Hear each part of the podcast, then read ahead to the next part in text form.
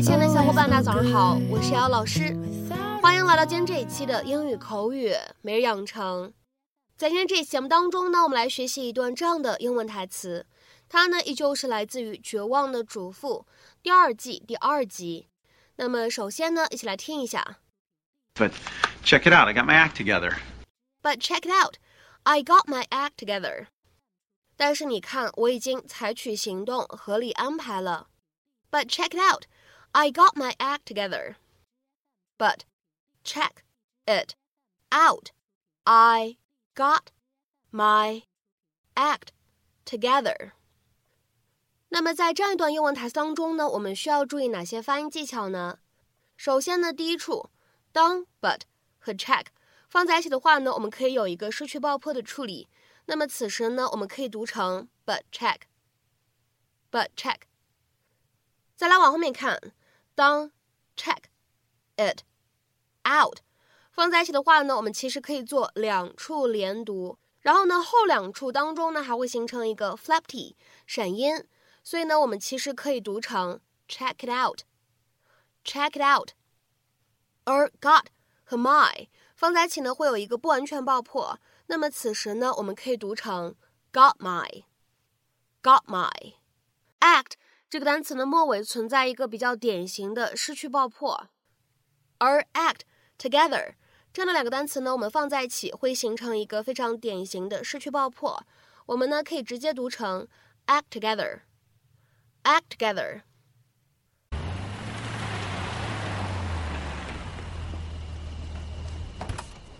Mommy, Mommy, thank God you're home. Hey, sweet pea.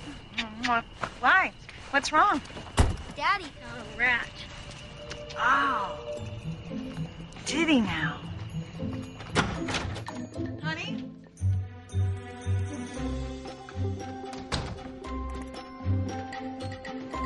I'm home.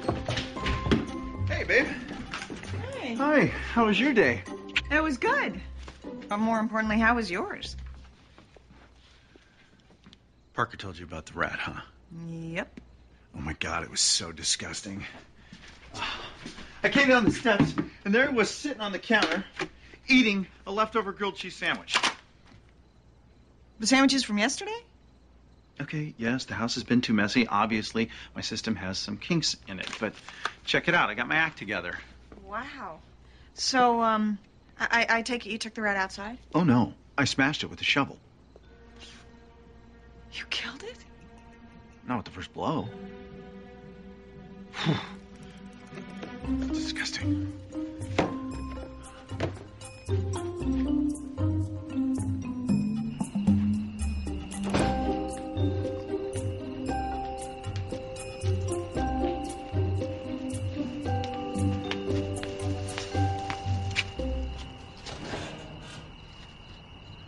Hey,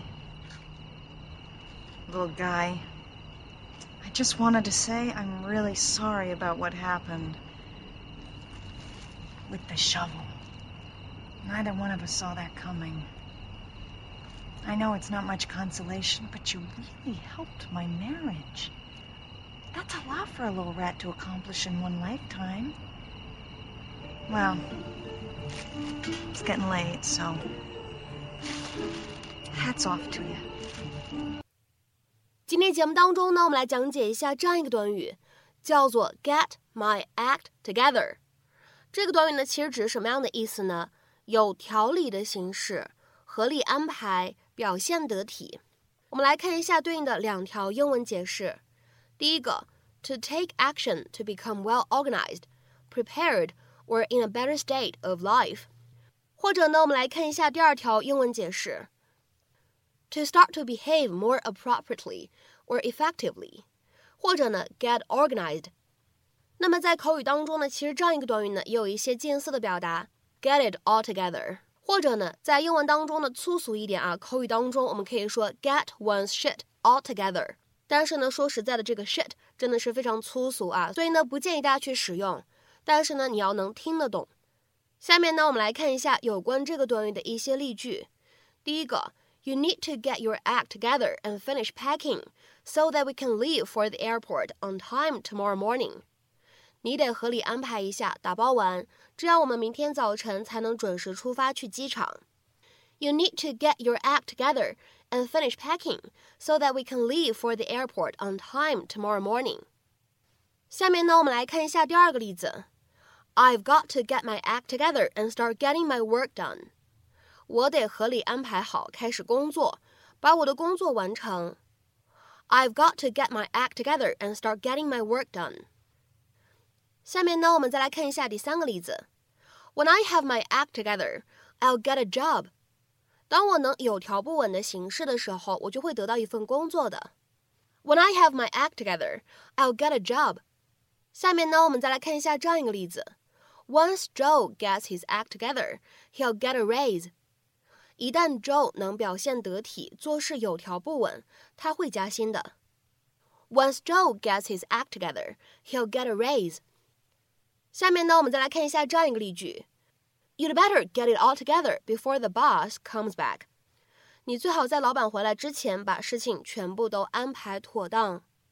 You'd better get it all together before the boss comes back. 下面呢，我们来看一下倒数第三个例句。 He's been trying to get his life together. 他一直试图让自己的生活变得井井有条。He's been trying to get his life together. 下面呢，我们再来看一下本期节目当中的倒数第二个例子。He needs to get his act together if he's going to pass. 如果他想合格的话，就必须好好表现了。He needs to get his act together if he's going to pass. 下面呢，我们来看一下本期节目当中的最后这个例子。 I had no direction after college and drifted along for several years until I got my act together in my 30s with a steady job and a good relationship. 大学毕业以后，我没有什么方向和规划，漂泊了一些年。三十多岁的时候，我才有了一份稳定的工作，有条不紊的能处理好各种人际关系。I had no direction after college and drifted along for several years until I got my act together in my 30s with a steady job and a good relationship. 那么在今天节目的末尾呢，请各位同学尝试翻译以下句子，并留言在文章的留言区。If you want to be finished by Monday, you'll have to get your act together. If you want to be finished by Monday, you'll have to get your act together. 那么这样一段话，你会如何去理解和翻译呢？ 期待各位同学的踊跃发言，也欢迎各位同学点赞、转发和订阅我们的节目。我们的下周节目再会，See you。